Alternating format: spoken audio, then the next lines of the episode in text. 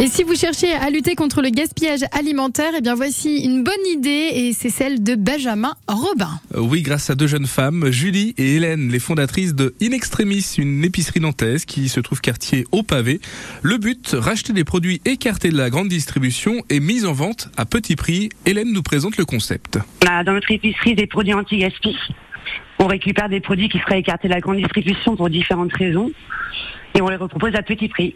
On va avoir des, produits euh, d'épicerie salée, d'épicerie sucrée. euh, on va avoir euh, du DPH, tout ce qui est hygiène et entretien, du frais et du local.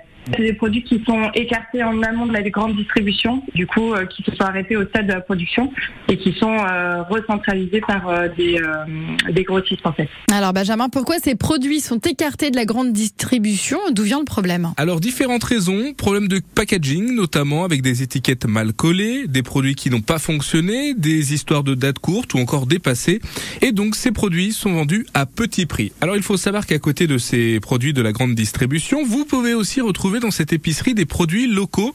Julie et Hélène travaillent avec différents producteurs euh, locaux, les coteaux nantais notamment, la brocante verte, la marque nantaise Jo, la ferme des coteaux à Divat-sur-Loire, la boulangerie Place Viam. Voilà, ce sont vraiment des produits anti-gaspi, bio et locaux. Le but, c'est de continuer à développer euh, ces partenariats en local et de proposer ces produits auprès des professionnels. Avec l'inflation en ce moment, le prix des, produits euh, très élevé, eh bien, je vous invite à vous rendre dans cette épicerie in extremis. C'est de l'anti-gaspi. C'est ouvert du lundi au samedi. Une épicerie qui se trouve quartier au pavé à Nantes. Merci beaucoup Benjamin Robin. Et si vous voulez retrouver cette chronique, eh ben c'est facile, c'est sur francebleu.fr.